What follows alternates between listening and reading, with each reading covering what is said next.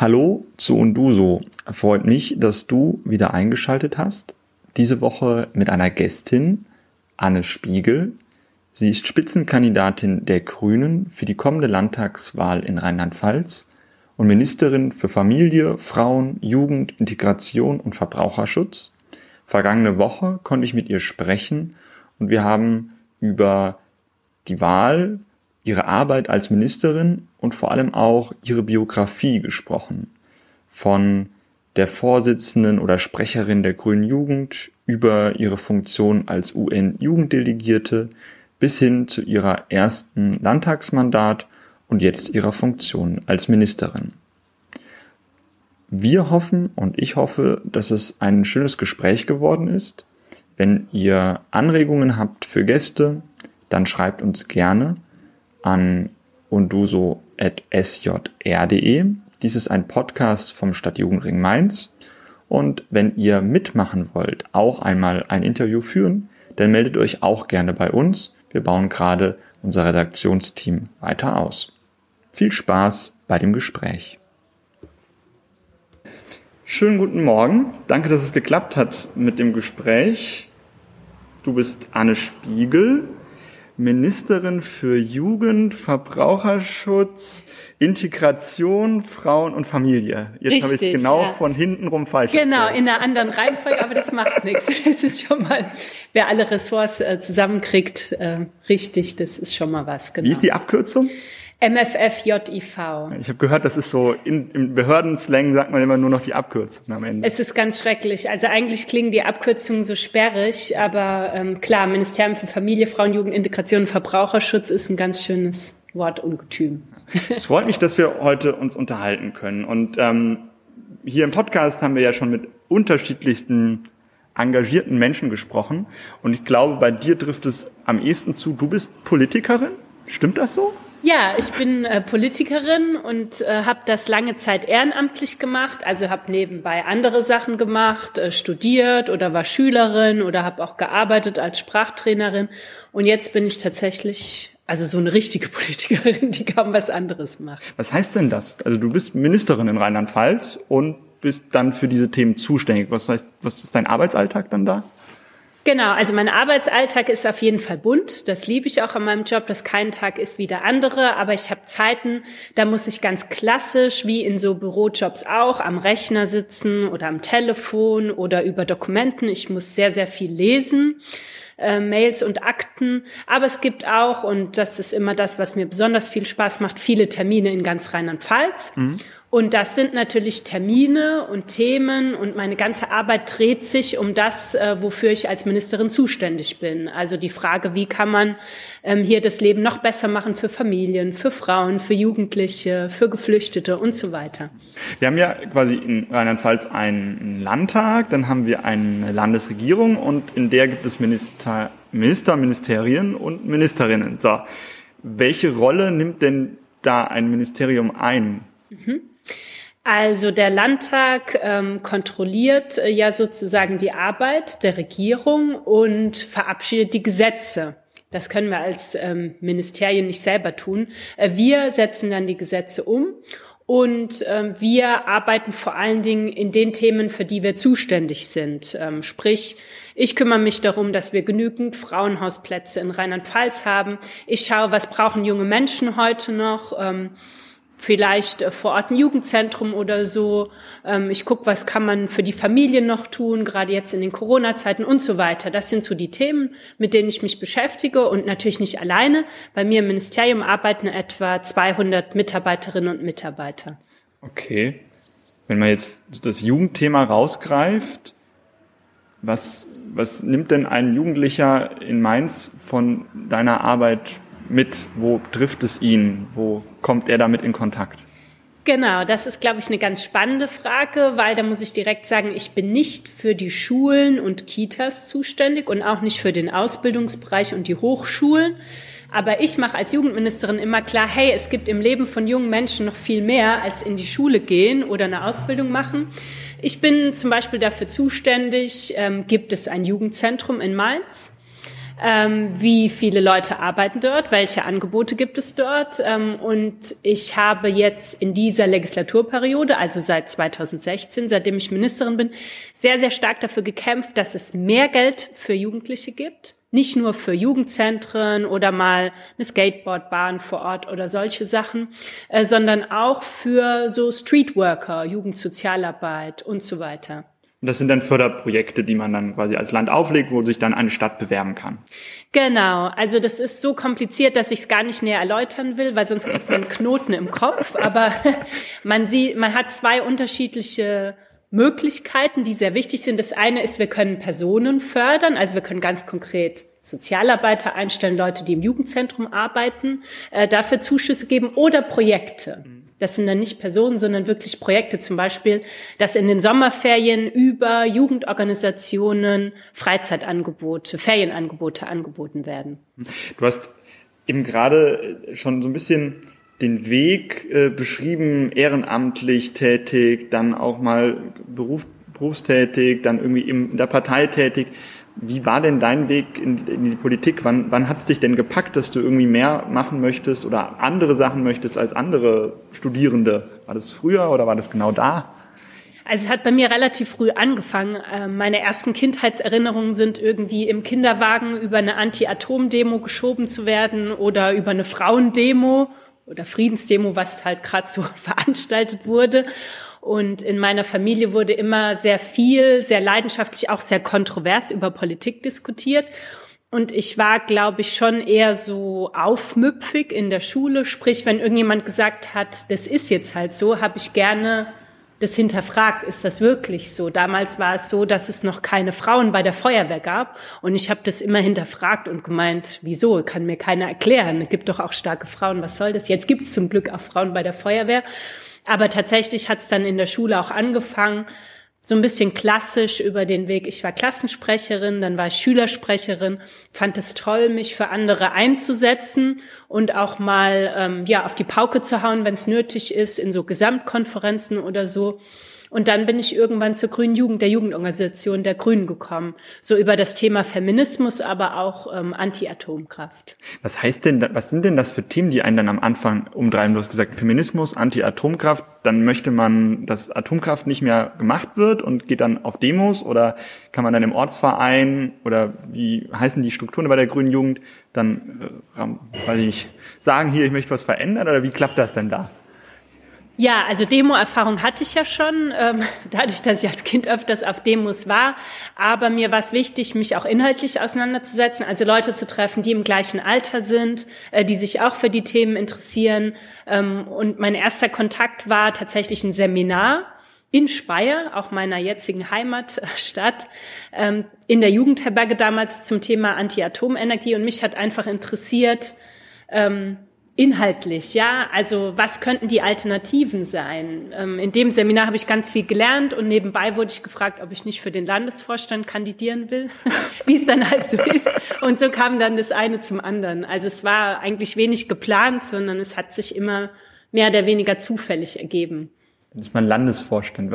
Was heißt das dann? Landesvorstand heißt, dass es eine Gruppe von Leuten gibt. Ich glaube, wir waren damals irgendwie sechs, sieben oder acht Leute. Ähm, und die sind für ganz Rheinland-Pfalz die Zuständigen von der Grünen Jugend.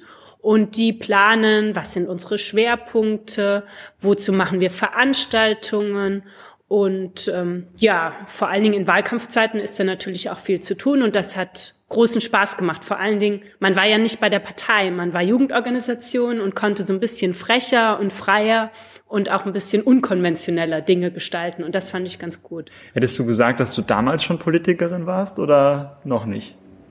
Nee, ich habe mich damals noch nicht als Politikerin gesehen, aber witzigerweise wurde in der Abi-Zeitung schon über mich geschrieben, die landet bestimmt mal in der Politik.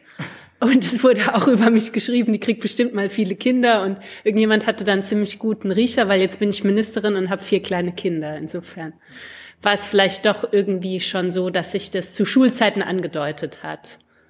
Um Okay, Vorsitzende oder ein Teil des Vorstands der Grünen Jugend in Rheinland-Pfalz, Familienministerin. Ja. Da ist ein Schritt dazwischen. Wie kann man diesen Schritt, diese, diese Lehre füllen? Mhm. Also da waren sogar einige Schritte ähm, dazwischen. Ich war erst ein paar Jahre im Landesvorstand der Grünen Jugend, äh, dann auch als Sprecherin. Ähm, dann habe ich gemerkt, hey, ähm, so irgendwie Bundespolitik ist auch ganz spannend. Dann war ich im Bundesvorstand der Grünen Jugend. Äh, zu der Zeit war ich extrem viel unterwegs. Also ich weiß nicht, wie viele Stunden ich in ICEs verbracht habe. Ich kannte schon das halbe Personal auswendig ähm, was da zugange war. Und dann ähm, kam äh, was sehr, sehr Spannendes. Und zwar war ich auch ein Jahr Jugenddelegierte bei den Vereinten Nationen, damals die erste Jugenddelegierte für Deutschland. Und dieser internationale Blick auf Jugendbeteiligung und die Interessen von jungen Menschen vertreten, war auch nochmal eine ganz, ganz spannende Zeit. Das ist aber dann schon eigentlich so ein Vollzeit-Ehrenamt gewesen damals. Das war ehrlich gesagt ein ziemliches Vollzeit-Ehrenamt. Genau. Ähm, ich war, das war 2005 und ich war gleichzeitig dann auch so in den Anfängen als Kandidatin ähm, der Grünen Jugend für die Landtagswahl 2006. Aber als UN-Jugenddelegierte war es tatsächlich so, dass ich bei meinem Studium nicht mehr alle Präsenztermine dann auch wahrnehmen konnte. Aber zum Glück, das muss ich jetzt wirklich sagen, ich habe das offen angesprochen. Ich habe ja auch Politik studiert und äh, es gab da viel Verständnis auch dafür, dass ich einfach viel unterwegs bin. Also kann man schon sagen, dass junge Menschen, die jetzt sich in einer Partei engagieren, zumindest nicht immer Steine in den Weg bekommen, sondern auch wenn man jetzt irgendwie eher Student ist oder eher wahrscheinlich Auszubildender ist schwierig, aber durchaus auch Unterstützung bekommt, so von der Institution oder auch vom Land selber. Ich finde das total wichtig, äh, dass Menschen, die sich ehrenamtlich für die Gesellschaft engagieren, das ist ja nicht nur in politischen Jugendorganisationen der Fall, sondern auch in vielen anderen Gremien, Landesschülerinnenvertretung, hm. Könnt jetzt noch ganz viele auflisten. Hm. Ähm, und ist auch für mich ein Ding, äh, wo ich äh, mit dem Bildungsministerium Gespräch hatte, dass zum Beispiel Leute, die sich ehrenamtlich engagieren, ähm, das nicht irgendwie als unentschuldigte Fehlstunden im Zeugnis stehen haben, weil ähm, das fände ich komplett das Falsche, sondern die Leute brauchen nicht irgendwie ein Stirnrunzeln, was sie jetzt machen, sondern eigentlich ein Schulterklopfen hm. und Unterstützung für das, was sie tun, weil sie machen ja was für die Gesellschaft. Stimmt. Also, äh, äh, meine, man kommt manchmal so ein bisschen aus der Rolle des, des Moderierenden raus und stellt dann seine Positionspapiere als Stadtjugendring sich dann äh, geistig vor Augen und denkt sich, das passt irgendwie ganz gut zusammen, so von dem Anspruch, den man da hat. Aber der, der Landesjugendring und das Ministerium arbeiten ja auch, glaube ich, relativ gut zusammen, wenn ich das immer so sehe. Ja, also zum Glück, äh, das ist mir auch total wichtig. Ich kannte auch einige Köpfe schon von vorher, weil ich glaube, wenn man dann einfach in Jugendorganisationen aktiv ist, äh, dann läuft man sich früher oder später über den Weg und das ist immer toll, wenn man sich schon aus anderen Kontexten kennt. Aber ich arbeite total gerne mit denen zusammen und ähm, sozusagen mir spricht vieles aus der Seele, was da gefordert wird und ich glaube, das macht es auch einfacher, ja. Äh, sich dann politisch dafür einzusetzen, wenn man selber davon überzeugt ist, dass es der richtige Weg ist. Jetzt Jetzt haben wir ja quasi den, den Schritt gemacht, UN-Jugenddelegierte, dann Landtagskandidatur, dann Landesministerin und jetzt sind wir eine Legislaturperiode weiter. Ähm, vielleicht jetzt für die, die jetzt das Wort Legislaturperiode nicht sagt, das ist quasi so ein Wahlzyklus auf Landesebene. Jetzt steht da Spitzenkandidatin der Grünen vor deinem Namen. Was heißt das denn? Ja, das heißt zunächst mal, wie der Name schon sagt, Spitze. Also an der Spitze gibt's ja jetzt nicht irgendwie 20 Leute, äh, sondern für die Wahlen, äh, das passiert auch äh, bei den Bundestagswahlen und so weiter, so auch bei den Landtagswahlen, ist eine Person an der Spitze von der Partei. Sprich, äh, die Person äh, führt die Partei in den Wahlkampf und wenn es jetzt Diskussionsrunden gibt. Zum Beispiel hat man das vielleicht schon mal im Fernsehen gesehen, dass dann alle von der jeweiligen Partei eingeladen werden, ähm, dann ist man die Spitzenkandidatin, dann ist man die Person, die die Partei in den Wahlkampf führt und dann auch diese ganzen Podiumsdiskussionen beispielsweise macht, die ganz viele Termine im ganzen Land macht und vielleicht erinnert sich die ein oder andere auch von den letzten Wahlen, da hängen dann immer Plakate rum mit irgendwelchen Köpfen drauf. Und das wird bei den SpitzenkandidatInnen auch diesmal der Fall sein. Und da wird dann auch irgendwann ein Plakat von mir hängen. Das heißt, man kann dich dann hier in Mainz bewundern, wie du ja, wahrscheinlich, weiß ich nicht, aber wie, wie du dann da du fotografiert wurdest dann wahrscheinlich und dann da unten drunter hoffentlich oder da stehen wahrscheinlich dann auch noch Inhalte dazu. Also was was Ja, Logo, genau. Also für mich ist der Kopf jetzt das weniger entscheidende, das muss ich ganz ehrlich sagen. Deswegen bin ich auch sehr froh, dass ich bei den Grünen bin, ähm, weil für uns sind die Inhalte das Entscheidende und ähm, da gibt's natürlich auch viel mehr Plakate dazu, äh, zu dem, was wir inhaltlich fordern. Ähm, ich bin sozusagen diejenige, die auch als Person die Inhalte in die Fläche tragen möchte. Also für Klimaschutz, für eine Mobilitätswende, für eine gerechte Gesellschaft. Das sind die Inhalte, für die ich stehe. Was ist denn, was ist denn inhaltlich im Bereich von Kindern und Jugendlichen so das, was man rauskramen könnte aus diesen Inhalten? Auf jeden Fall ähm, das Wahlalter 16. Das ist mir schon ganz, ganz lange ein Anliegen. Und ich hoffe, vielleicht äh, für alle, die zuhören, man braucht dafür eine Zweidrittelmehrheit im Parlament. Also es reicht nicht, wenn die Regierung äh, das irgendwie will, äh, sondern wir brauchen im Parlament genug Leute. Und das hat jetzt in dieser Legislaturperiode leider nicht geklappt. Ich hoffe aber, dass wir das nach den Wahlen hinkriegen. Und mir ist auch ganz wichtig, äh, dass man insgesamt auch am Bildungssystem was ändert. Ich bin für mehr Ganztagsschulen und ich bin auch einfach für ein gesundes und leckeres Mittagessen an den Schulen. Da ist zum Teil noch Luft nach oben. Ähm, also man kann das ja auch mal so sagen. Aktuell, glaube ich, ist die CDU die Partei, die gegen das Wahlalter ab 16 ist. Richtig, ja. Es gibt noch eine nichtdemokratische Partei, die gegen das Wahlalter ist, aber aktuell ist sozusagen die CDU diejenige, von der ich hoffe, dass sie da endlich mal ihr Denken auch ändert. Ja, da sind wir auch auf einem, auf einem, auf einer Fahrtrichtung zusammen. Okay. Dann haben wir jetzt Anfang 2021 Plakate, Plakate mit Inhalten, viele Podiumsdiskussionen im Internet vermutlich. Ja, die Corona-Pandemie wirbelt natürlich einiges durcheinander. Ähm, das ist jetzt mein fünfter Landtagswahlkampf und es ist schon sehr merkwürdig, weil man plant so vor sich hin und weiß gleichzeitig gar nicht, ob man einen Parteitag machen kann, ob man eine Veranstaltung machen kann. Es geht ja allen Parteien so, also da unterscheiden wir uns nicht. Und für mich ist das Entscheidende, ich möchte ja in Kontakt kommen mit den Menschen, mit den Bürgerinnen und Bürgern, mit den Wählerinnen und Wählern. Ich will, dass die erfahren, hey, für welche Inhalte stehe ich, was denken die dazu, ähm, haben die Verbesserungsvorschläge, andere Meinungen und da entwickeln wir jetzt auch viele digitale Formate, um mit Menschen trotz Corona im Gespräch bleiben zu können. Wie, wie kann man dich denn grundsätzlich kontaktieren? Oh, da gibt's viele Wege. Also ich habe eine Homepage, ähm, darüber kann man mich kontaktieren. Ähm, man kann natürlich bei Veranstaltungen, ich bin auch auf den sozialen Medien unterwegs, da gibt's auch Veranstaltungshinweise. Da kann man natürlich bei den Veranstaltungen auch sich einklinken und mir Fragen stellen. Oder man findet einfach meine E-Mail-Adresse im Netz und dann kann man mir einfach eine Mail schreiben. Ähm, wir hatten vor kurzem ein Gespräch schon mit Doris Ahnen ja. Und äh, der hatten wir auch die Frage gestellt, wenn man jetzt in knapp drei Monaten, vier Monaten wählen geht, dann kriege ich, kriegen wir oft die Rückmeldung einerseits, warum soll ich überhaupt wählen gehen? Weil es doch eigentlich eh egal, weil es wird ja irgendwie was Demokratisches bei rauskommen. Ist nie egal. Ja, ja, also da sind wir uns einig. Ich ja. formuliere es nur mal so als, äh, als These im Raum. Und zweitens, worin unterscheiden sich denn diese Parteien überhaupt noch? Weil alle wollen doch gerade Klimawandel, bis auf die, die ich eh nicht wählen würde und die jungen Leute wählen doch eh das, was ich eh wähle. Ähm, ich sehe auf der einen Seite natürlich, wenn keiner wählen geht, bringt's auch nichts.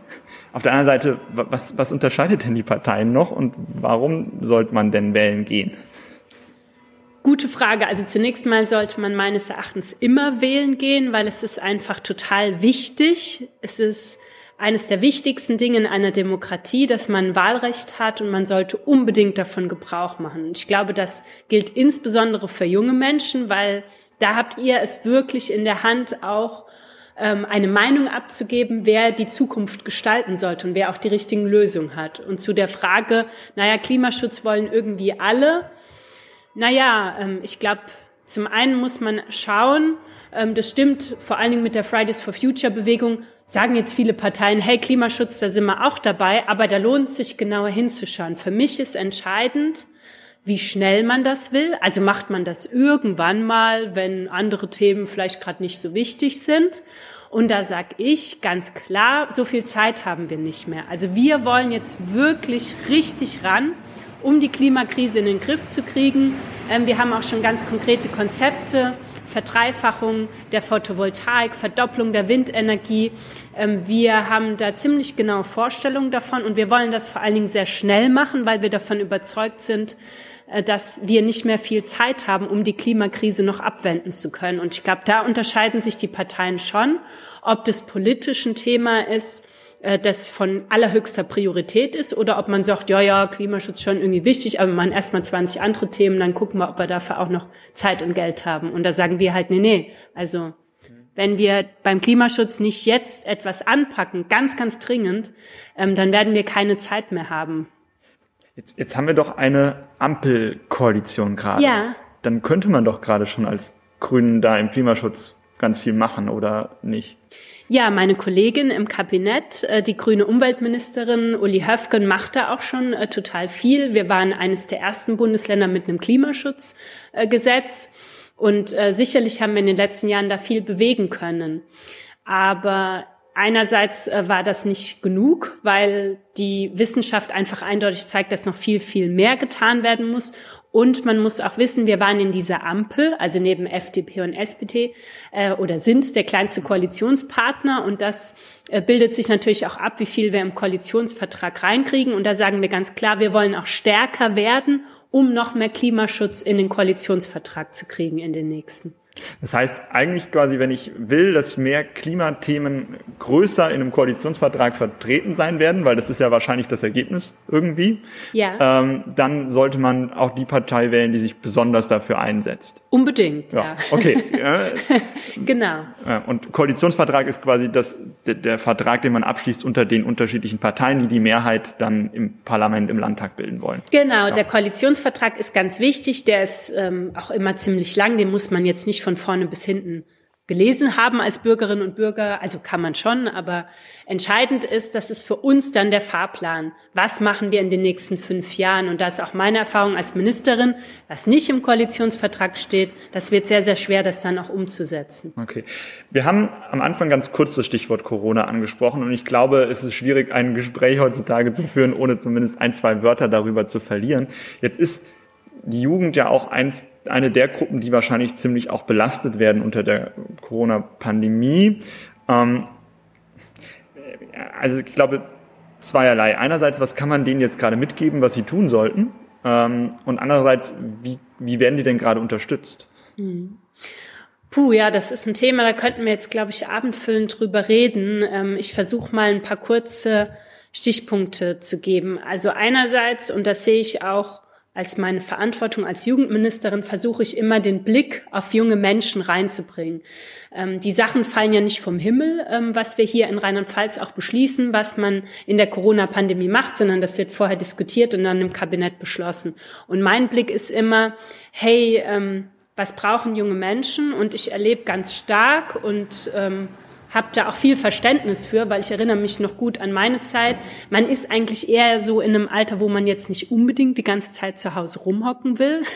man ist eigentlich eher in einem Alter, da will man sich mit Freunden treffen und ähm, das ist dann schon schwierig. Es ist ja nach wie vor möglich, sich mit Leuten zu treffen. Es ist ja nicht so, dass man sich total isolieren muss, aber wichtig ist halt, mit nicht zu vielen auf einmal treffen, sich an die Aha-Regeln äh, zu halten. Und vor allen Dingen, glaube ich, ist jetzt einfach gefragt, äh, dass man ähm, ganz, ganz viel Solidarität mit Risikopersonen, vor allen Dingen mit Älteren in der Gesellschaft hat, äh, damit die nicht infiziert werden und wir da gut durchkommen. Ähm, und ich sehe das auch so ein bisschen so, jetzt in der Corona-Pandemie ist ganz viel Solidarität mit den, von den Jüngeren gefragt für ältere Menschen in der Gesellschaft. Und ich denke mir halt, hey, bei der Klimakrise ist es genau umgekehrt. Da ist es eigentlich wichtig, dass vor allen Dingen die Älteren, die auch in der Verantwortung sind, die in den Regierungen sind, äh, sich jetzt mal solidarisch mit der jungen Generation zeigen und die Klimakrise endlich lösen. Also vielleicht kann man da irgendwie so einen Deal schließen zwischen den Generationen. Ah, stimmt. Ja, das ist ja, also, so, eigentlich ist es voll logisch. Ähm, okay, jetzt sind wir eigentlich einmal so mit Schweinsgalopp durch deine Vergangenheit gelaufen dann in der Gegenwart stehen geblieben und haben kurz in die Zukunft geschaut. Wie werden denn die nächsten drei Monate für dich? Kann man sagen, das wird eine coole Zeit? Wie, wie, wie belastet einen das? Also, das? also die Frage, die so daherkommt, ist, hm, wir haben am Anfang ganz oft mit jungen Leuten geredet, die ganz viel Ehrenamt machen. Das hat man bei dir ja jetzt auch gesehen. Und am Ende ist es ja sehr viel Zeit, die da reingesteckt wird. Kommt man damit einfach auch noch so gut zurecht? Und wie, wie ist es das? Sollte man das selber anstreben, da auch irgendwie dir zu folgen oder nicht? Ähm, so ein Blick in das Persönliche wäre, glaube ich, ganz interessant nochmal für junge Menschen, die überlegen, sich zu engagieren. Mhm. Also ich kann jedem und jeder nur raten, sich zu engagieren. Ich glaube, es gibt unglaublich viele Felder. Ähm, wir haben jetzt über den Klimaschutz gesprochen. Ich glaube, da kann man sich auch vor Ort ganz gut ähm, engagieren. Äh, du bist vom Stadtjugendring. Ich glaube, da gibt es auch unendlich viele Möglichkeiten, sich einzubringen. Jeder muss, glaube ich, in sich reinhorchen, welches Thema ihn interessiert und wichtig ist. Und dann findet man immer eine richtig coole Gruppe mit super Leuten, um sich zu engagieren. Also ich kann ähm, jeden jungen Menschen ähm, nur ermutigen, das zu tun, weil es macht auch einfach Spaß. Also es ist jetzt nicht irgendwie so, dass man in Sitzung hockt und sich denkt, um Gottes Willen, es macht einfach Spaß, was gemeinsam zu bewegen. Und wenn ich so für mich auf die nächsten drei Monate schaue, ähm, klar, ich habe total Lust drauf. Ich brenne darauf, jetzt unterwegs zu sein. Ich finde es natürlich ziemlich schade mit der Corona-Pandemie, ähm, dass ich nicht so viel unterwegs sein kann, wie ich mir das auch wünschen würde. Und ähm, man kommt halt an seine Grenzen, wenn man stundenlang immer nur in den Laptop reinredet und alles digital macht. Ähm, ein Wahlkampf lebt ja eigentlich auch davon, dass man sich unter die Menschen mischt. Da muss man einfach abwarten, was passiert. Aber ähm, Corona zu bezwingen ist jetzt auf jeden Fall mal wichtiger als mein Wunsch, äh, durchs, durchs Land zu fahren. Ähm, es wird äh, bis zur Landtagswahl natürlich wahnsinnig viel Arbeit und es wird auch viel Stress und es wird jetzt immer mehr, das merke ich schon, wie es anzieht, aber es ist es mir wirklich wert, weil ich möchte nochmal auf die Inhalte eingehen. Ähm, ich brenne dafür, ähm, was für den Klimaschutz zu tun, die Klimakrise noch aufzuhalten. Ich brenne für eine Mobilitätswende ähm, für den Ausbau des ÖPNV, für Radverkehr. Ich glaube, dass wir insgesamt mehr Lebensqualität haben, auch in den Innenstädten, wenn man so ein Stück weit wegkommt, immer nur in Richtung Auto zu denken. Ähm, da haben echt alle was davon, davon bin ich überzeugt. Und ich brenne auch dafür, mich für Familien und soziale Gerechtigkeit, für junge Menschen einzusetzen. Ja, insofern, mir wird es auf jeden Fall in den nächsten Monaten Spaß machen. Natürlich werde ich mehr und mehr Augenringe kriegen, das gehört dazu. Kein Wahlkampf ohne Augenringe. Ja. Ähm, und natürlich gibt's auch Termine, wo man irgendwie denkt, oh Gott, wie ätzend. Aber das gehört auch dazu. Ähm, das Leben ist halt nun mal bunt und facettenreich. Und äh, meine Kinder wissen auch schon Bescheid, dass die Mama weniger zu Hause ist, weil die muss jetzt kurz die Welt retten und danach hat sie wieder mehr Zeit. Kurz die Welt retten ist doch ein gutes Schlusswort. Vielen Dank fürs Gespräch. Ja, sehr gerne. Danke. Sehr gerne.